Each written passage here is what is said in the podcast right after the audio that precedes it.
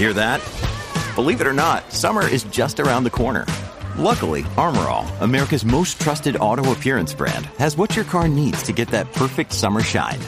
Plus, now through May 31st, we'll give you $5 for every 20 you spend on Armorall products. That means car wash pods, protectant, tire shine, you name it. Find out how to get your $5 rebate at armorall.com. Armorall, less work, more clean. Terms apply. When you need mealtime inspiration, it's worth shopping Kroger, where you'll find over 30,000 mouth-watering choices that excite your inner foodie. And no matter what tasty choice you make, you'll enjoy our everyday low prices, plus extra ways to save, like digital coupons worth over $600 each week. You can also save up to $1 off per gallon at the pump with fuel points. More savings and more inspiring flavors make shopping Kroger worth it every time. Kroger, fresh for everyone. Fuel restrictions apply.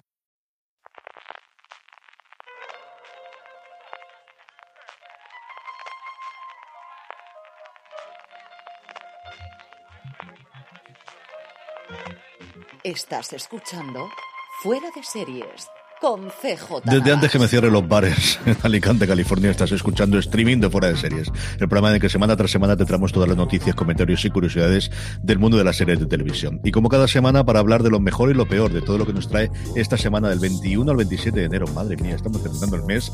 Me acompaña Álvaro Nieva, que está preparándose para las lluvias, porque aquí cada uno tenemos lo nuestro, Álvaro. Aquí cada uno tenemos lo nuestro.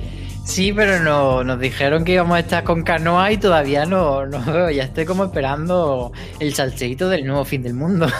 Aquí cuando estamos grabando, yo no sé si darme el último visita a los restaurantes y a los bares antes de que cierren definitivamente, pero madre mía, cómo está la tercera ola. Aunque para ahora la que tenemos de críticas de series esta semana, luego iremos evidentemente con nuestros este, nuestros Power Rankings, iremos con toda la agenda que tenemos de las series que nos hará como siempre Maricho Lazabal, iremos con un montón de preguntas. Muchísimas gracias a todas las que nos habéis mandado, tanto complementando el, el, la parte en la que dedicamos a los Power Rankings para tenerla, como sobre todo por Instagram, que nos habéis mandado un montón y sabéis que nos podéis seguir igual que en todas las redes sociales como fuera de series.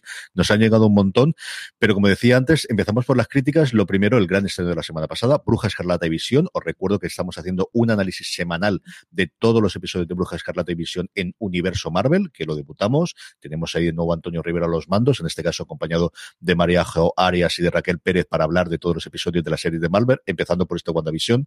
Y teníamos también la crítica en la página web.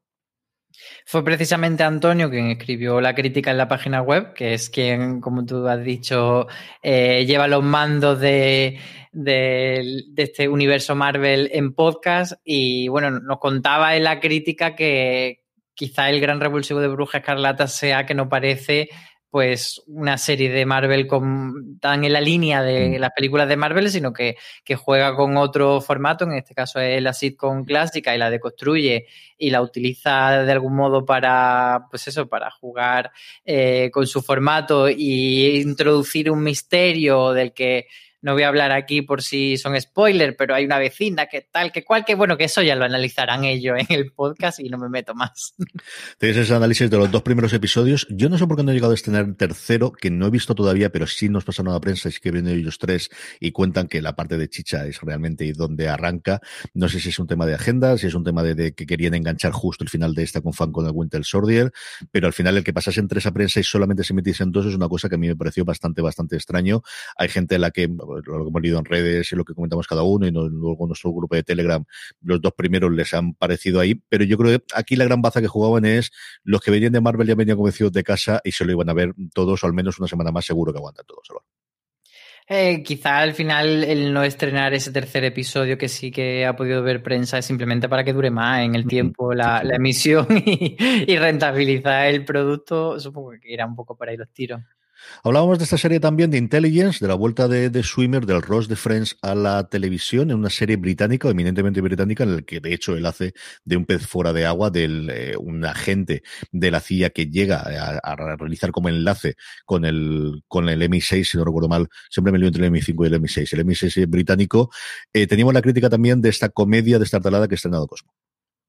La escribí a Marichu la crítica y bueno, tú ya hablaste la semana mm. pasada de Intelligent que la habías visto y ella contaba algo similar a, a lo que tú decías, que, que, una serie, pues bueno, entretenida, que es una serie que funciona bastante bien y que sobre todo eh, la baza que juega es la de, la de su protagonista y, y, y eso tan usado en la serie, pero que suele funcionar también, del pez fuera del agua o de, esta persona de fuera ajena que entra a un equipo asentado y en este caso él, él es el yankee que entra al grupo de, de los británicos y ese contraste eh, que se crea pues al introducir este personaje que además ella destaca que es muy, muy, muy desagradable. Eh, o sea, no, no, que sea desagradable de ver, sino que un tipo, pues eso, que te cae un poquito regular. Es un tío abofeteable. O sea, de inicio es abofeteable. En el segundo episodio lo suaviza de un poco más. Y, y, además yo creo que lo desarrolla muy bien en los dos primeros episodios, las relaciones, los secundarios. Todos tienen identidad. No hay ninguno de los que, de los cuatro que forman, eh, junto con la jefa del, del, del departamento al que él va como enlace, como el resto, aunque tienen escenas muy pequeñitas y muy breves, a todos le estás viendo que realmente hay un personaje detrás. Y de estos típicos que en las sitcoms iba para adelante, o en las comedias en este caso, les pueden dedicar un episodio específico a cada uno de ellos, porque de verdad que tienen mucha entidad y, y son muy característicos. A mí me entretuvo muchísimo lo que vi de ella y tengo muchas ganas de ver, que está todavía no lo he visto, y también parece muy entretenida por lo que nos contaban en la web, Agatha Racing, el otro estreno que ha tenido Cosmo, en el que tenemos asesinatos a la británica con una detective muy particular.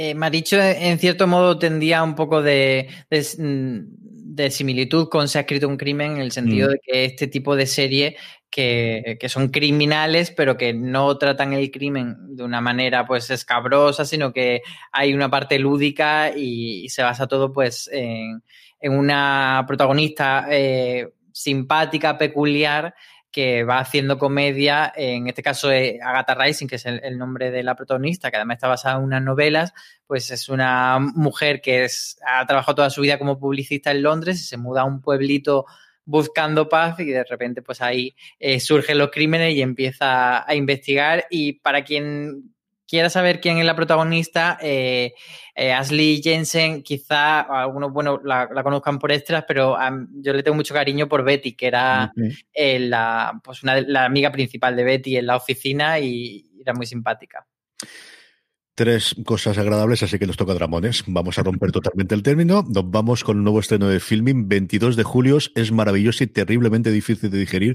Si Marichu dice que es terriblemente difícil de digerir, no quiero ni saber cómo puede ser esto, Álvaro. Sí, una serie dura. En este caso, lo que, lo que narra la serie son los atentados eh, que, tuvieron lugar en Utoya en 2011 en, en Noruega. Y, bueno, claro, es un tema pues complicado y duro y lo que nos cuenta Maricho es que la serie, que, que en este tipo de serie pues se puede recurrir al morbo, a la lágrima fácil y que la serie pues usa, eh, huye de eso, no, no una serie que sea eh, demasiado eh, gráfica ni, ni, dramática, sino que intenta ser como más eh, concisa y más eh, uh -huh. ajustada a, lo, a, los hechos y no solo a los hechos del propio atentado, sino a, a todas las consecuencias que, que, vinieron detrás para la sociedad noruega.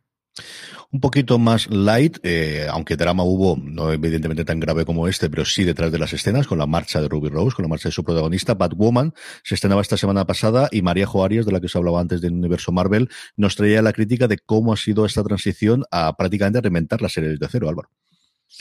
Parece ya claro que, que, la marcha de Ruby Rose no, no, fue tanto porque ella se quisiese ir o porque por esas razones que se dieron en principio, sino porque eh, no funcionaba en la serie, pero querían seguir con la serie. Entonces, eh, lo que nos cuenta Maríajo es que eh, efectivamente la nueva protagonista da la talla y, y, por comparación, pues se nota lo mucho que fallaba Ruby. Además, ella eh, comenta que lo que funcionaba bien de Batwoman era más que la protagonista, su antagonista, la villana, y que eso pues es una un valor seguro que tiene la serie y que continúa en esta segunda temporada, pero que claro que la serie crece e incluso nos invita a los que no vimos la primera temporada, bueno, pues a incorporarnos ahora directamente a la segunda temporada, que parece que sí que va a coger un buen camino. Yo si se case rato, y mentiría si dijese que lo voy a hacer seguro, porque no sé si lo tendré, pero igual sí. Quiero mirar el tono también, porque igual, ahora que nos falta Stargirl y nos falta alguna serie de superhéroes para ver con las crías, si esta no es muy pasada de roscas, igual sí que la veo con ella. Yo creo que les puede gustar bastante, y yo coincido desde luego, Maríajo, de lo que recuerdo yo que yo creo que vi los tres, cuatro primeros episodios, la villana realmente era el personaje atractivo, por otro lado también puede suele ocurrir normalmente en las series de superhéroes, para que no vamos a engañar. Las series suelen llegar muy rápido a España, con pequeñas excepciones, y una de las grandes excepciones era el último gran éxito en Estados Unidos de cadenas en abierto, que la Yellowstone, con un, eh, un protagonista tan tan conocido como Kevin Costner a la cabeza de un elenco eh, tremendamente coral, una historia de, de vaqueros que por fin llega a España y por fin podemos disfrutar a partir de esta semana también, Alor. Eh, la estrenó aquí en España Paramount Network, que, que es la cadena, la filial de, del Paramount Network americano, que es quien la tiene allí. Y, y bueno, sí que sorprendía, ¿no? Que, que, al final una serie protagonizada por Kevin Costner, que es un nombre muy grande, no hubiese llegado aquí a España en todo este tiempo. Pero bueno, ya está aquí la serie. Yo no sé si, si ha sido simplemente un problema pues, de derecho, que se hayan querido guardar, etcétera, o que ese rollo de serie mmm, de señores con sombrero de vaqueros, pues que en algún momento eh, quien tuviese la idea de comprarla o no, pues dijese, bueno, aquí en España, o sea, entendemos que, que, sea un éxito en Estados Unidos, pero aquí en España igual no encaja tanto. Pero bueno, eh, parece que, que, va bien y que, que es una serie que ha ido ganando mucho con el tiempo y, bueno, hace un análisis a Loña, entre otras cosas, pues nos contaba que era un poco, eh, en cierto modo, la versión moderna y violenta y mafiosa de Bonanza, juntado con la Casa de Pradera, decía ella, y, que al final que consigue eh, utilizar ese referente de western televisivo que tenemos de, pues eso, de producciones mucho más antiguas con cosas que han ido incorporándose a la afición más actual. Es una serie, lo comentaba también eh, Marjón en el, en el artículo, curiosísimo en cuanto a la evolución y el creador. El creador era actor. De hecho, yo recuerdo verlo en Hijos de la Anarquía en su momento, en las primeras temporadas. La, se acabó cansadísimo de, de, interpretar, se dedicó a escribir. Escribió dos de los western modernos, con Manchería, por ejemplo, que me gustó muchísimo para una película que veo, de verdad que me gustó mucho. Y ahora se ha metido a crear esto, que como decía Álvaro, la primera temporada funcionó bien sin pasarse, pero es que luego ha ido escalando esto tan extraño que ocurre, y más aún con las emisiones que se hacen en cadenas en abierto, en este caso en Paramount en Estados Unidos, que vaya subiendo año a año la audiencia. Y de verdad que es un pequeño fenómeno. Yo creo que después de DC Sass, posiblemente el siguiente gran fenómeno que no haya venido una plataforma recientemente en Estados Unidos. Retomamos Discovery y cerramos el capítulo de Star Trek Discovery con un artículo en el que teníamos a Raquel Pérez hablando de cuatro aciertos y tres fallos de la temporada, que ya se lo dije yo personalmente, me ha encantado. De verdad que es una verdadera maravilla por los Trekkies. Si no lo habéis leído, acercaros. Si aquellos que nos habéis escuchado a Dani, a Jorge y a mí hablar episodio tras episodio, tirar el podcast a la basura y lo que tienes que hacer es leer a Raquel. De verdad que sí, que vale mucho la pena. Sí, Raquel es muy treki, de hecho ella será quien haga la crítica de Star Trek Lower Decks que viene ya inminente. Y bueno, pues eso, eh, tampoco vamos a desgranar mucho el artículo para no entrar en spoiler, pero bueno, para dar unas pinceladas, eh, eso que no son spoilers, pues ella hablaba como uno de los aciertos de esta tercera temporada, cómo la serie logra deconstruir todo el universo Trek y, y y, y, estar muy en contacto con los valores que siempre han formado parte de la saga, pero dándole pues una nueva reinterpretación o un, un nuevo enfoque. Y luego como fallo, ella eh, hablaba del mal que le ha pasado siempre a, a muchas series de, de, Star Trek, que era que al final tenía una nave llena de gente, pero las tramas principales pasaban por tres o cuatro personajes mm. y ella dice que en esta serie como que eso se acentúa más y que al final Michael es la que está siempre solucionando todo todo es una cosa, vamos a ver, característica el hecho de que quitando uno de los personajes del puente, los otros cinco, la primera vez que han, que han tenido algo de protagonismo, quitando a Michael y a Saru, eh, ha sido en esta tercera temporada y yo sigo sin saber el nombre de ninguno. O sea, de verdad que yo los otros me los sabía en su momento. No sabría decírtelo ahora, pero yo creo que, por ejemplo, desde de, la Enterprise de, de, la nueva generación sería capaz de decírtelo todo, de la serie clásica también. Espacio Profundo Nuevo ya me pillaréis un poco más y Voyager no lo vi eh, terminar del todo, pero yo sé que me sé más personajes de Voyager gustando menos, menos la serie de lo que me, lo sé del resto del puente dentro de la Discovery. Nos quedan dos cositas. La primera de ellas llega a su fin la nueva serie de Matt Groening de animación, la, gran apuesta que tuvo Netflix, Desencanto. Y bueno, pues eso, con ese titular es que al final te hacen los titulares. Con ese nombre ya te hacen el titular directamente, si no la serie no te gusta.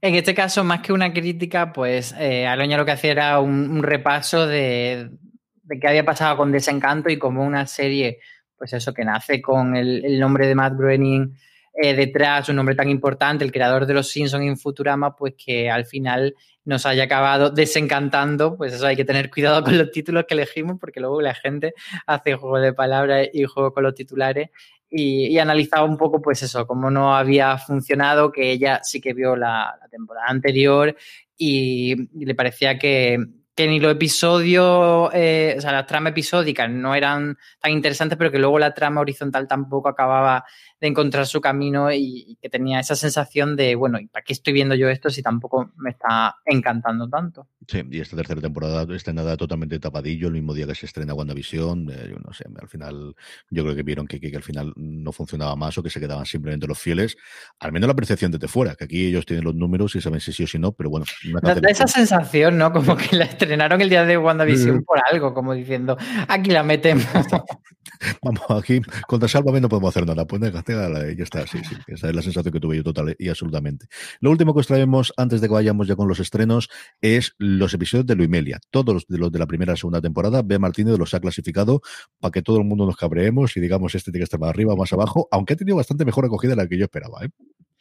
Sí, ha tenido ella muy buen criterio. Em, la segunda temporada tuvo cierta polémica porque los dos últimos episodios no estaban muy centrados en Luimelia, sino que le daba un poco más de espacio al personaje de María, otro personaje secundario, y, ella, aun gustándole ese episodio, lo ha puesto eh, de lo último y es algo que las Luimeliers han, han estado de acuerdo. Y en general yo creo que, que independientemente de que nos gusten más o menos unos episodios, eh, las argumentaciones que da ella de por qué coloca en ese orden los episodios creo que son bastante, bastante mm, entendibles y, que podemos compartir. Yo estoy claramente en la minoría. A mí me gustó muchísimo los dos últimos episodios de la segunda temporada y sé que estoy total y absolutamente en la, en la minoría de Luimelia, por cierto, que hablaremos. Vamos a hablar bastante más, ¿verdad, Álvaro? Especialmente tú vas a hablar bastante más en los próximos tiempos de Luimelia. Hablaremos, hablaremos en web y, donde nos dejen hablaremos. Hablar siempre es por las ondas y ya que nos ven, ya sabe que no nos ven, así que de Luimelia tenemos sorpresas que la semana que viene ya podemos contar largo y tendido y hablaremos de, todo el proceso que nos ha llevado para poder hacer eso. Mientras tanto, como siempre os digo, uniros a nuestro canal de Telegram, no al grupo que luego hablaremos de ello como siempre los puedo sino al canal, el sitio donde colgamos cuando publicamos una noticia, cuando publicamos las críticas para que podáis verlas, para que podáis leerlas, telegram.me o t.me, porque tienen suficiente pasta para poder registrar el t.me, barra noticias FDS, o directamente lo buscáis en Telegram, en vuestra aplicación Noticias FDS, ahí es donde os colgamos todo lo que vamos incorporando a la web, todos los podcasts, absolutamente todo lo que hacemos dentro de fuera de series. Vamos con los estrenos de la semana, vamos con todo aquello que nos van a traer del 21 de enero hasta el 27, como siempre, de la palabra y de la voz de Marichu Lazabal. Pues volvemos a tener una semana llena de estrenos. Y es que hoy jueves Movistar Series estrena la quinta temporada de Riverdale, muy pegadito a su fecha estadounidense, y os recordamos que es una quinta temporada un poco extraña. Si ya la cuarta marcaba una diferencia y con ese arranque ya nos decía que las cosas se iban a poner ya en la Liga de los Mayores para Archie y compañía, Resulta que luego vino el COVID y no se pudieron estrenar los últimos episodios, así que esta temporada quinta arranca con lo que debería haber sido el final de la cuarta, para luego encontrarse a ella. Bueno, ya veremos. Por su parte, HBO España estrena la tercera temporada de Cormoran Strike, que en este caso se llama Blanco Letal, y el viernes 22 tenemos cinco estrenos. Star Trek Lower Decks en Amazon Prime Video, que es esa serie de una comedia de animación que podremos ver. HBO España estrena el inicio de la tercera temporada de Legacies, aún siguen vivos. Y Apple TV Plus eh, Perdiendo a Alice. Por su parte, Amazon España, eh, Amazon Prime Video traerá Tres Caminos, que es esa serie sobre el Camino de Santiago, en donde cruzan a diferentes personas de diferentes nacionalidades. Es bastante irónico que esto lo veamos justo a principios del 2021, cuando no hemos podido hacer el Camino de Santiago, pero bueno.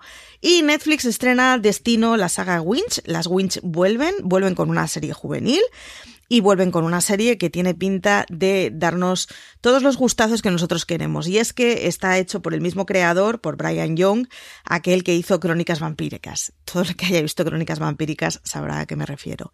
El día 23 de septiembre se estrena It's a Sing en HBO España y el 24 en A3 Player, en Player Medium Deudas, la serie con Carmen Maura. El día 25 de enero, lunes, HBO España nos trae la tercera temporada de Embrujadas, una serie que os prometo que yo pensaba que estaba cancelada, parece que no, y el segundo capítulo especial de Euforia.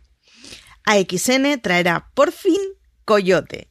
Tenemos con nosotros ya a Chiclis una vez más.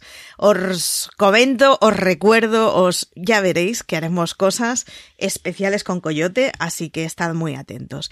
El día 26 de enero eh, Netflix estrena la segunda temporada de Snowpiercer, Snowpiercer y Filming La Última Base. Y para acabar, el miércoles 27 de enero, Netflix estrenará 50 metros cuadrados, una serie sobre un sicario que se esconde en una sastrería vacía, 50 metros cuadrados, como lo pillen en Idealista, lo venden al segundo, y la segunda temporada de Netflix de Bonding, esa serie que dejó un poco desorientado al personal, pero parece ser que funcionó lo suficiente como para que haya una segunda temporada. Quizás menos cargada que la semana pasada, Álvaro, aunque hay cosas interesantes. De todo esto, ¿qué es lo que más te gusta? Creo que está un pelín menos cargada, pero que hay cosas más interesantes que la semana pasada. Fíjate. Em, bueno, eh, spoiler, tú vas a elegir de los verdes, pero bueno, luego hablas de eso. Yo me quedo, bueno, con Bonding es una serie que no me encantó, pero que es de esa serie de Netflix que los episodios son de 10 minutos y que se ve muy sencillita. Igual sí creo que veré la segunda temporada pero, pero eso sin que sea como lo que más esté así esperando. Y luego me quedaría con It's a Sin, la, la serie que estrena HBO España sobre, sobre lo que va a tratar es como la, la epidemia del SIDA en Reino Unido y esos años, eh, que yo creo que puede ser muy interesante. Un tema que no es un tema que no se haya tratado en ficción, pero, pero creo que el enfoque, por lo que vimos en el tráiler y tal, puede estar bastante bien. Así que yo creo que es la, la que más ganas tengo de ver de esta temporada. Varias por aquí que desde luego que tengo claras. El perdido, perdiendo a Alice es una cosa que he intentado ver un par de veces en Apple TV Plus, que tenemos los screens y al final nunca me ha lanzado con ella, pero me, llama la atención que igual después del éxito de Ted Lasso no creo vaya a ser ni de lejos, desde luego ese exitazo, pero que puede ser una cosa distinta y producida de forma diferente para Apple. Evidentemente lo guardes, como decía eh, previamente Álvaro, no es ni de lejos la serie de animación. Aquello recuerdo, sobre todo la gente de mi edad que recuerda la serie de animación, eran otros tiempos. Es una cosa distinta, mucho más actual, mucho más cachonda, mucho más en la línea de un Futurama o de un desencanto o de unos Simpson que, que aquello, pero sigue siendo Trek. O sea, lo que ves es que realmente la gente que, que, lo ha hecho conoce el universo, el creador es alguien que está muy, muy metido en el universo Trekkie. Muchísimas referencias a, a, las series, muchísimas referencias a los personajes previos, pero tiene entidad propia. No es solamente una sucesión de gags y de chistes y de meta-referencias. De verdad que tiene una serie que está tremendamente bien y con, con unos personajes muy, muy interesantes desde el primer momento, lo que compone el Lower Decks. Y luego la última, y aquí os hablo y eh, más todavía os voy a hablar las próximas semanas, es Coyote. Coyote es el gran estreno que tiene AXN durante este primeros de año. Es la serie, no de la vuelta a la televisión de Michael Chiklis, porque nunca se ha ido, ha estado haciendo cositas menores, pero evidentemente la gran vuelta que tiene después de The Seal interpretando un personaje no exactamente igual que Bill Mackey, pero que también es un agente eh, policial. Y en este ya los puedo anunciar, eh, y aunque ya lo hemos difundido por redes sociales, que vamos a hacer el podcast oficial para XN, que vais a poder encontrarlo ya en tanto en los reproductores de podcast como en YouTube. Eh, Coyote, el podcast oficial en el que todas las semanas analizaremos el episodio de esta semana. Este que os habla, Lorena Gil y Alberto Nau García, los tres muy fans de Michael Chickley, los tres muy fans de, eh, de The Seal, y vamos a hablar de todas esas andazas, de los seis episodios que nos trae esta primera temporada y está renovada por una segunda Coyote, como os digo, en XN a partir del lunes que viene. Vamos a ir con el Power Rankings ya, vamos a ir ya con las series más vistas de la semana, pero antes una pequeña pausa. From sponsoring cultural events to partnering on community projects, creating youth programs to supporting first responders, at MidAmerican Energy, caring about our community goes beyond keeping the lights on. It's about being obsessively relentlessly at your service. Learn more at midamericanenergy.com slash social. Woodhouse Nissan offers a variety of SUVs and crossovers to fit your lifestyle. Whether you're looking for an SUV with high towing capability or a crossover with all wheel drive, you can expect a variety of safety features, plenty of seating, ample cargo space, and innovative design to tackle virtually any adventure. Explore the Nissan lineup of SUVs and crossovers featuring Rogue, Rogue Sport, Kicks, Murano, Pathfinder, and Armada. Visit one of our two Nissan locations or shop online at woodhouse.com. Estamos ya de vuelta, Álvaro. Estamos ya con los Power Rankings, con las series más vistas por la audiencia, los lectores, los espectadores y los oyentes en podcast de Fuera de Series. Unos Power Rankings que hacemos siempre a través de una pequeña encuesta que colgamos semana a semana en nuestra página web y os la difundimos para que lo podáis hacer, en lo que os preguntamos simplemente cuáles son las tres series que habéis visto esta semana que más os han gustado. Así es como hacemos los Power Rankings. Como siempre os digo, la forma más sencilla que nos os pase es que os unáis a nuestro grupo de Telegram, telegram.com barra, telegram.me barra fuera de series. Ahí aparte de poder hablar con más de 1.400 personas, hay 1.400 personas que en algún momento de su vida le han dado el botoncito de unirse al grupo. Podéis hablar con todos ellos, os colgamos la encuesta todas las semanas, la podéis complementar. Unos Power Rankings que empiezan con la mm, serie nueva, y a mí me ha extrañado que estuviese tan abajo eh, por la fecha. Bruja Escarlata y la serie de Disney Plus, cierra como nueva entrada durante esta semana en nuestros Power Rankings. Sí, es que mucha gente vota en el Power Ranking antes del fin de semana y porque le, entra esta ansia de, votar el, jueves o el viernes y quizá por eso Bruja Escarlata se ha quedado ahí tan discretito de ese estreno. Yo supongo que la semana que viene sí que subirá, pero bueno, lo iremos viendo. Eh, Vikingos eh, se queda en el puesto número 9, repite posición esta semana. Y a partir de aquí, todo movimientos o gente que se queda en la posición. La única entrada nueva ha sido buscar la televisión. Discovery, hablando precisamente de Star Trek, Star Trek Discovery ya ha concluido su tercera temporada, baja seis puestos y se queda en el puesto número 8 de los Power Rankings. Y Guns of London, que una serie que incluso llegó a salir del Power Ranking, la semana pasada volvió y esta semana sube tres puestos y se queda con el 7. Aquí es el efecto del, movimiento que estamos haciendo, entre razones para ver y review, y que yo creo que al final es una serie muy de boca a oreja, de, pero no has visto esto todavía, pero no has visto esto todavía. Yo creo que es una serie que puede funcionar y tiene en su contra que al final esta Play es una, una plataforma evidentemente eh, pequeña en comparado con lo que puede ser un Netflix o si hubiese sido de otro lado, pero yo creo que es una serie que se ve que puede funcionar, conociendo además el fenómeno de Peaky Blinders en nuestro país y este tipo de cosas, yo creo que se puede, puede funcionar muchísimo. Dos son los que sube, en cambio, los Bridgerton. Esta sí que es Netflix, esa sí que de la que se habla muchísimo, vuelve a hacer esta vaivén que de vez en cuando tiene la serie de Netflix, así que los Bridgerton se queda el puesto número 6 de los Power Rankings. Sí, y está durando, porque yo pensaba que iba a, caer mucho antes los Bridgerton. También está durando The Mandalorian, que se mantiene en el puesto número 5, a pesar de que ya han pasado varias semanas desde el final de su, de su temporada. Bueno, pues no sé si es que la gente sigue maratoneándola, volviendo a ver, pero ahí está. Más todavía que de Mandalorian, a mí me ha sorprendido lo que ocupa el puesto número 4, que es The Expanse, la serie de Amazon Prime Video, que tiene al final, evidentemente, una legión de seguidores, pero relativamente pequeña con algunos de los otros fenómenos que tengamos, se mantiene de nuevo una semana más en el puesto número 4 de Expanse. Subidón para Lupin, la serie de Netflix que ocupa el puesto número 3 y que precisamente sube tres puestos, eh, que empezó en nuestro Power Ranking la semana pasada y parece que es una serie que está gustando mucho. Ya en, esa conferencia de inversores que hizo esta semana Netflix sacaron eh, pecho de la audiencia que había tenido y de la que proyectaban que iba a tener y que era casi, casi como si fuese The Witcher, que es la serie más vista por ellos, según ellos, así que Lupin ahí está petándolo. Otro éxito internacional, desde luego, para Netflix. En esa conferencia decían que por primera vez han superado los 200 millones de cuentas activas, suscriptores, porque aquí siempre me queda la duda de, supongo que serán mm, accesos que haces a tarjeta de crédito y que luego a partir de ahí, mm, si tienes cuatro, tienes seis o tengas las cuentas que tengas. Pero vamos, 200 millones de suscriptores tiene ya el gigante rojo.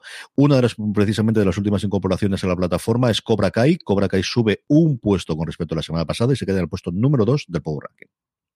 Y en el número uno está 30 monedas, como no podía ser de otra manera, porque ya la semana pasada estaba en el uno con su penúltimo episodio, pues con el, con el final de temporada, eh, por supuesto, tenía que repetir posición, además con muchísimos votos.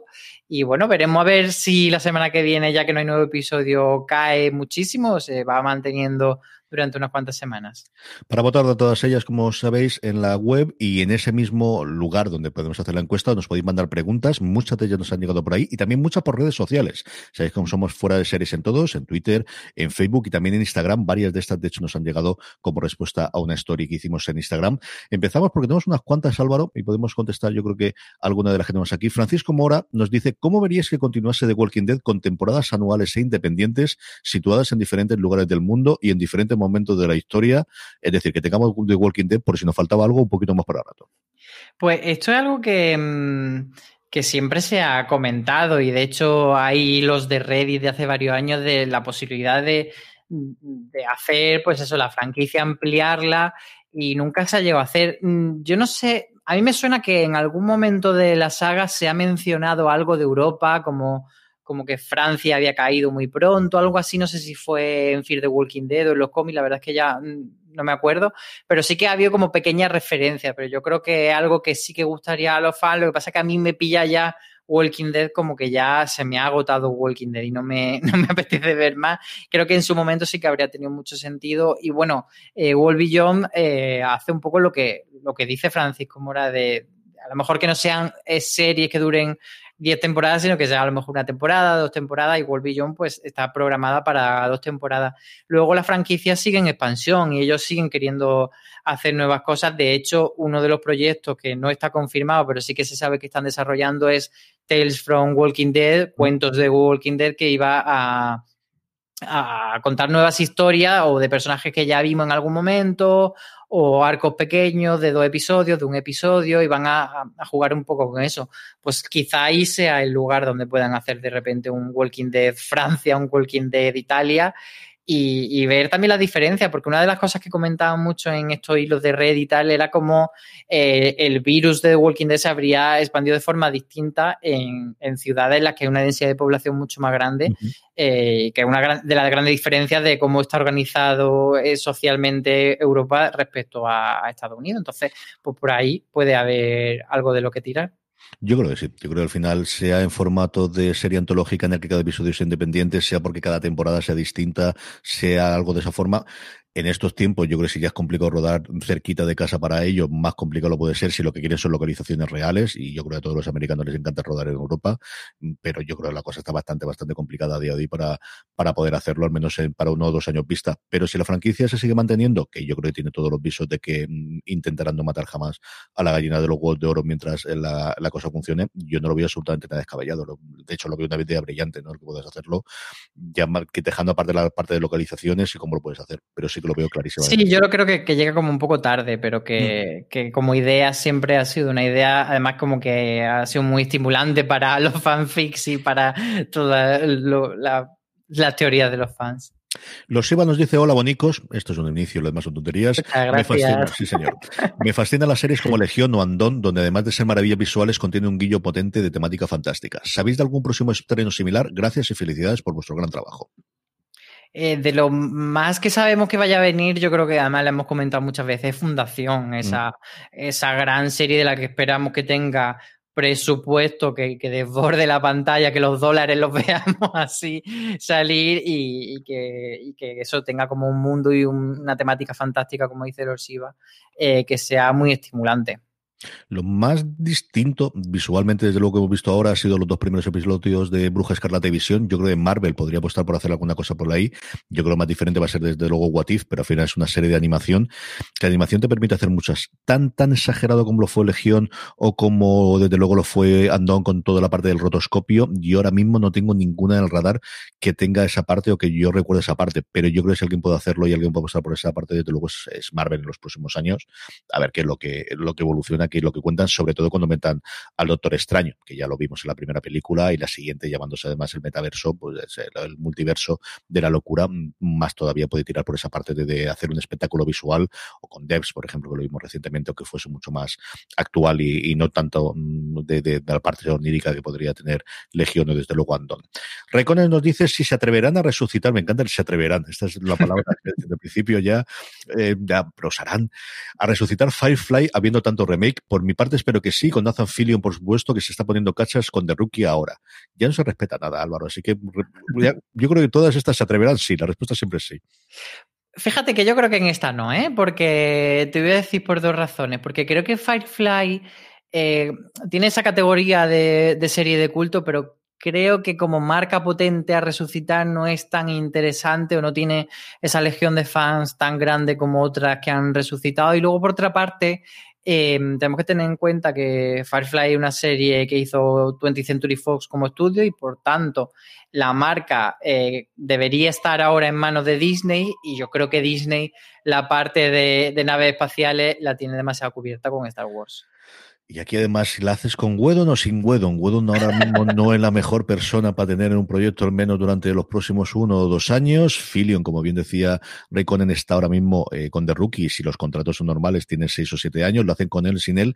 Y es una serie que al final sí es esa, pero no es una franquicia. O sea, yo creo que el problema que tiene para esto ser Free Fly, que te da la historia para poder tener todo un universo alrededor, es que nunca se ha llegado a desarrollar, al menos en materia audiovisual. Luego hemos tenido continuaciones por otros lados, pero no en materia audiovisual. Y yo creo que esa es la parte que puede construir o ser un poquito o que juegue en contra. Dicho eso, como os digo, yo a día de hoy me creo cualquier renovación y cualquier nombre que más o menos suene para que pueda funcionar al menos a nivel de prensa inicial. Yo no me descartaría absolutamente nada que pudiesen hacerlo. Desde luego, sigo no tenido ningún rumor. O sea, igual que siempre hemos tenido rumores de, otras o de otras marcas o de otros nombres, de este yo intento buscar y que me sonase a mí absolutamente ninguno.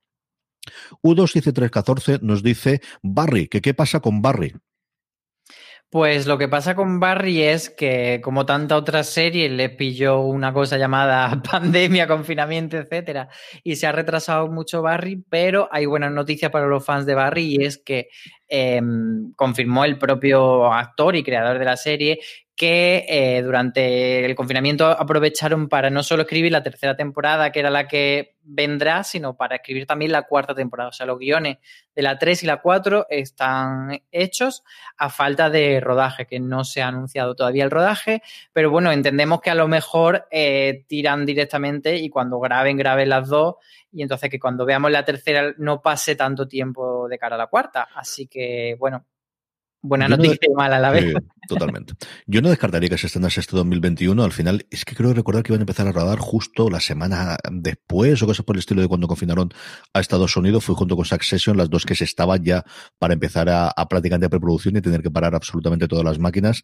Si Succession sí que lo han confirmado, o al menos la confirmaba ese vídeo, con todo lo, todo lo que sirve para confirmar esto, ¿no? Pero ese mismo vídeo que nos decía que La Casa del Dragón, la precuela barra secuela de Juego de Tronos no va a llegar hasta el 2022, ese mismo que colgó HBO nos parecía Succession para este año, eh, Barry yo creo que también podría ser, y al final es una serie relativamente, se pero vamos, relativamente sencilla de, de poder rodar eh, si ya tienen todo, todo lo demás previsto inicialmente. A ver qué es lo que ocurre con ello. Vicente Martínez Díaz nos dice, con el acuerdo de Universal y Movistar, ¿se aleja una posible llegada de Pico a España?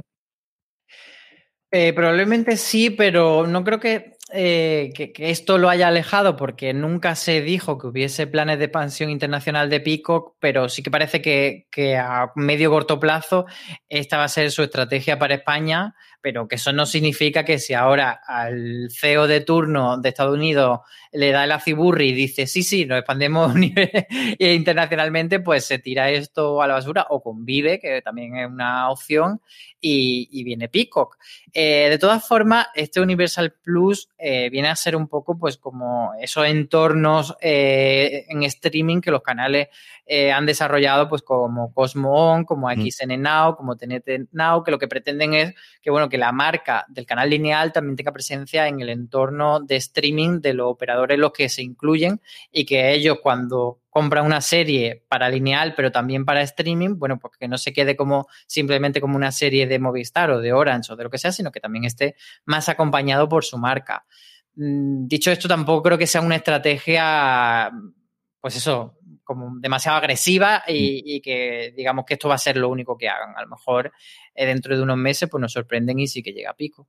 Sí, al final Pico que es una cosa tremendamente americana por varias razones en su lanzamiento prepandemia. Una, su gran enganche que iba a tener para Estados Unidos era doble, que era que era gratuito, o sea que tenías una opción gratuita con anuncios y luego que ibas a tener los juegos de verano de, de Tokio para poder hacerlo, que evidentemente se, se traspasaron y no pudieron tener.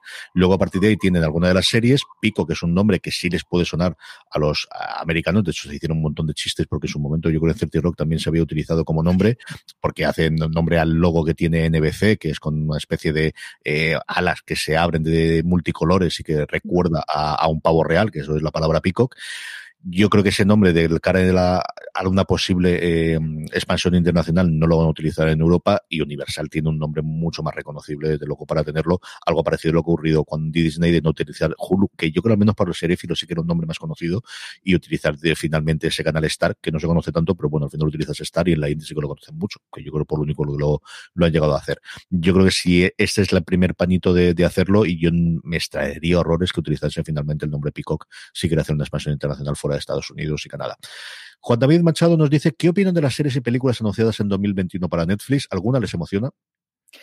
Pues es que lo que pasa con Netflix es que mm, su propia estrategia en los últimos años es que prácticamente no conozcas nada de su nueva serie hasta que se han estrenado. Es verdad que hay algunos proyectos que, porque tienen eh, algún director o guionista famoso detrás o algún actor eh, muy importante, sí que se conocen un poco, pero ellos lo que quieren es que, que todo el, el boom promocional llegue en ya, la serie se ha estrenado ya y ya la tiene disponible. No quieren que tú estés esperando con muchas ganas a que dentro de cinco meses se estrene una serie.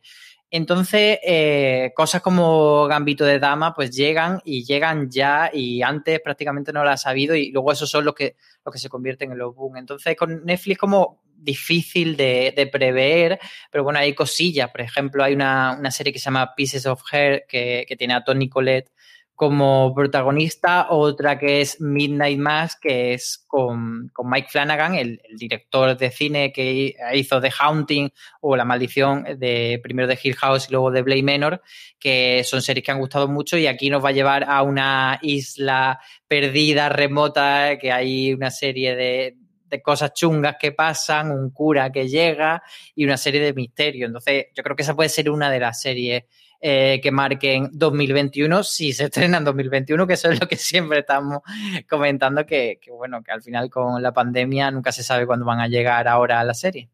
En la parte de pelis tuvimos ese tráiler de dos minutos y pico en el que sacaban todas las caras que pudieron coger, que ahora es relativamente más sencillo porque están en su casa y tienen el móvil y al final lo pueden hacer. Ahí, más allá de nombres propios, y aquí en casa veremos alguna, especialmente por las que empiezan con La Roca y varios del resto de los intérpretes, es lo apabullante. Hablaban de setenta y tantas películas y aquí estamos en un nivel de ya, pues hombre, si no absolutamente top de películas de Marvel, justo el de anterior, de nos hemos gastado de entre 50 y 150 kilos fácilmente para cada una de estas películas y esos 70 que te sale al final a dos estrenos, vamos, mm, fácilmente en el, de, cuatro, todos los estrenos mínimo uno a la semana y las, semanas que son interesantes, dos. Es una verdadera barbaridad en cuanto a volumen, que al final es el juego que juega Netflix. Te tenemos tan, tan, tanta cantidad de volumen, tantísima cantidad de producción, que eso es una apabullante lo que, lo que podemos hacer. Yo coincido con la de Mike Flanagan exactamente igual que Álvaro. A mí Blind Menor me dejó más frío que no me dejó Hill House, pero al final es un tío en el que confío y que tengo muchas ganas de ver. Eh, en esa, en esa serie hablamos de un cura y nuestro cura que tenemos aquí es el de 30 monedas. Dos preguntas nos hacen sobre 30 monedas. Va si nos decía si está confirmada la segunda temporada y Francisco José Villalba si apostaríamos por una serie con 30 monedas para hacerle competencia en varias temporadas a las grandes buques de HBO, Fox o Netflix.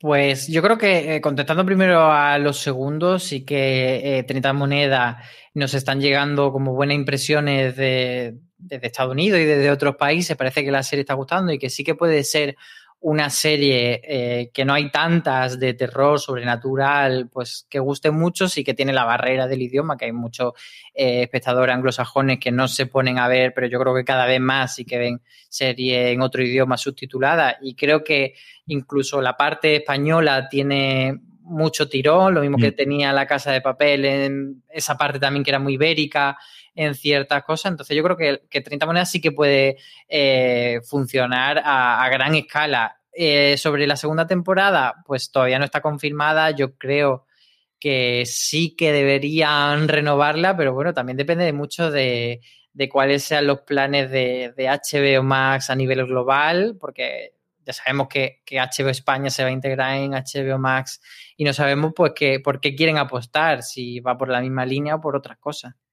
Yo creo que si hay posibilidad de renovarla, la funcionarán. Lo que decía Álvaro de que HBO Max la ha cogido como una serie eh, para empezar a tener su mini casa de papel, os intento ese hacerlo, es así. Realmente la, la tienen en el destacado, lo envían en la newsletter que realizan habitualmente HBO Max, se lo pasaron a todos los críticos americanos, hubo críticas prácticamente en todos los medios yankees sobre la serie. Sí que están intentándolo hacerlo. Ya veremos si les funciona o no y ellos tendrán los datos. Y precisamente de los datos nos pregunta Andrés y nos dice, hola, gracias por la compañía de los podcasts. Se habla mucho de las estadísticas y analíticas de Netflix, pero ¿cuáles son las que más os gustaría conocer?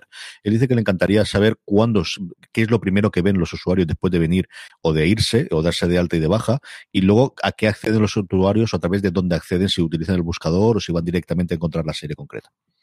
Esa métrica de qué es lo primero que ven los usuarios cuando se dan de alta, eh, siempre ha sido como uno de, de, los datos que más han tenido en cuenta este tipo de, de plataformas y de, y de empresas. A mí el dato, desde luego, que más me gustaría conocer es cuánta gente acaba de ver la temporada, porque siempre nos venden ese dato de 60 mm, millones de personas han visto eh, tal serie, pero lo que sabemos es que 60 millones de personas han visto los primeros minutos de esa serie. Entonces, al final eso lo que te mide es cómo de atractiva resulta una serie para el público, pero no si cumple con la expectativa.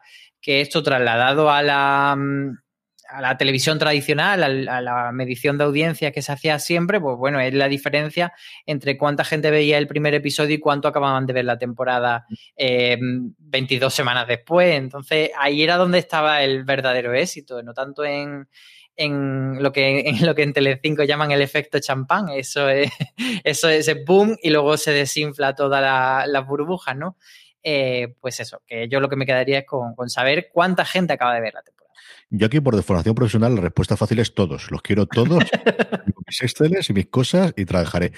Pero ya dos concretos y con cierto punto de cachondeo, para que no voy a decir yo que no. Uno tendría saber, curiosidad por saber qué porcentaje de gente que accede a la home automáticamente ve lo primero que le recomiendan. O sea, ese sitio que es el mejor sitio, ¿dónde puedes, si tuvieses dinero infinito, ¿dónde publicitarías tu serie? No, no puedes comprarlo porque es la home de Netflix. Ese es el mejor sitio para hacer publicidad de tu serie. Y luego, la media de tiempo que la gente pierde entre que selecciona una cosa y otra hasta que se decide realmente para ver una cosa. Tendría muchísima curiosidad por ver cómo acortan eso, o si realmente son iguales, o depende del día. Eso me haría muchísima ilusión saberlo. Que no sirve para nada, pero la tonta, de verdad que me gustaría saber porque me siento tan identificado del botoncito para arriba y para abajo y ahora que y mira que tengo el listado hecho y aún así, madre mía, de tiempo que hemos perdido seleccionando que vemos en las plataformas, Álvaro.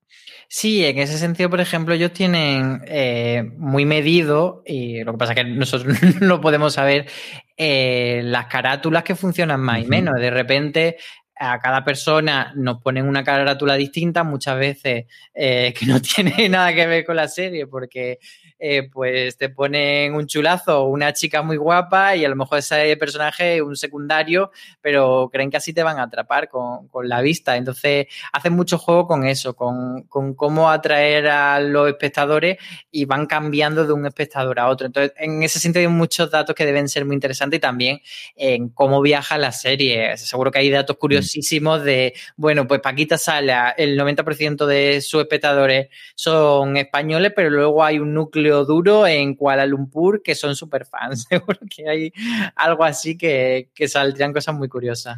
Sobre lo que decía algo de las carátulas, yo creo recordar que fue en el blog de tecnología. Netflix tiene un blog de tecnología en el que cuentan muchas cosas que parece que no las cuentan, pero sí la hacen. Lo que pasa es que como no lo lee nadie, pero vamos, algunos de los sonados los vemos y contaban todo el proceso automatizado que tienen para lo que dice Álvaro, que es espectacular.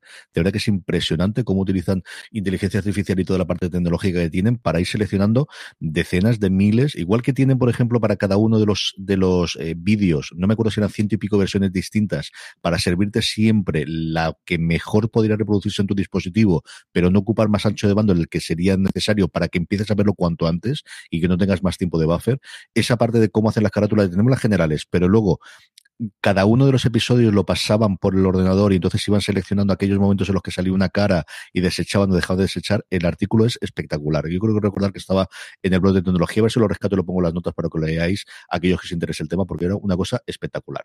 Pero que igual es muy, muy complicado o igual no tanto, porque ya te digo yo que hay un, una sucesión, un causa y efecto. Hay un causa y efecto, que como hayas visto RuPaul, todos chulazos. ya sabes lo que hay. Todos chulazos. Aunque la serie vaya de morirse y de estar muy triste, seguro que hay un hombre sin camiseta que te lo ponen en la carátula. en fin, hombres sin camiseta posiblemente tengamos también y espectacular eh, promete ser El Señor de los Anillos. Dos preguntas nos hacían sobre ella. Lalo Burguetti y José M. nos decía que cuándo se estremía, eh, cuándo se va a estrenar El Señor de los Anillos y si se estaba produciendo ya. Pues sí, se está produciendo, es una de las muchas series que han tenido parones por, eh, por el tema del COVID y que sigue produciéndose y ahí va poco a poco. Eh, la serie se suponía que llegaría en 2021, no sabemos si se va a estrenar en 2021 porque es una serie muy compleja y todavía se está haciendo y luego habrá que meter muñecos de CGI y todas esas cosas, así que bueno, paciencia. Eh, la última que tenemos esta semana, precisamente para Álvaro, una de sus favoritas. Yo creo que el final de la temporada que se avecina no ha pegado el tirón necesario, pero que entrará en el rating y si no, seguirá viéndose por un montón, un montón de gente. Eh, sí, en el Power Ranking ha, habido gente que la ha votado, pero no suficiente como para que entrase en el décimo puesto. Eh, pero creo que no es una serie del perfil específico de, o sea, de la gente que suele votar en, en, fuera de serie en el Power Ranking, pero aún así es una serie que indudablemente tiene muchísimo, muchísimo tirón y que la gente está, está deseosa de que llegue la temporada 13 y vamos, yo creo que Amazon tiene que estar haciendo eh, la ola con esta serie porque probablemente sea una de las series mm, españolas que más, que más funciona. Y que además yo creo que les lleva gente que o bien no tiene la plataforma o bien, como ocurre en muchos casos de estos, tiene la plataforma por, usar Amazon Prime y que no lo conocía y que al final le pueden decir, oye, que puede ver los episodios nuevos. Yo creo es, mira, hablando de lo cuando decíamos los números, tendría muchísima curiosidad por ver cuánta gente ha llegado a Amazon, ha descubierto Amazon. Por un lado, por The Voice, yo creo que fue el gran estreno del año pasado, pero yo creo que en el caso español, por la que se vecina, hay muchísima gente que tiene que haberse instalado la aplicación en la, televisión eh, eh, moderna o haber visto en el teléfono lo demás para poder ver los episodios nuevos. Hablar. Sí, sí, desde luego que hay mucha gente y luego, o sea, solo hay que ver el tirón que tiene tanto en redes sociales como, bueno, el hecho de que cuando, cuando Amazon empieza a hacer podcast, eh, tira por un lado de vis a vis y por otro lado de la que se avecina. O sea, todo eso tiene que venir con datos de, la plataforma y vis a vis no está en Amazon, pero la que se avecina sí, entonces ahí seguro que, que lo hacen a sabiendas de que es un producto que funciona. Pues hasta aquí ha llegado streaming. Recuerda que tenéis mucho más contenido en formato podcast en la cadena de fuera de series, en iBox, en Spotify, en Apple Podcast o en vuestro reproductor de podcast de confianza. Y además mucho, pero que muchísimo más en fuera de series.com. Si nos queréis ver las caras, estamos también en YouTube, youtube.com barra fuera de series. Don Álvaro Niva, hasta la semana que viene. Hasta la semana que viene y muchas gracias a todos los que nos han mandado tantísimas preguntas esta semana porque nos gusta mucho tener este feedback con ellos. Así que muchos besos a todos. Así que seguir escribiéndonos el Power Ranking, mandándolos por las redes sociales arroba fuera de series o en esa mm, post que vamos a hacer siempre en Instagram para que te lo mandéis. Gracias por escucharnos. Hasta la semana que viene. Recordad, tened muchísimo cuidado ahí fuera.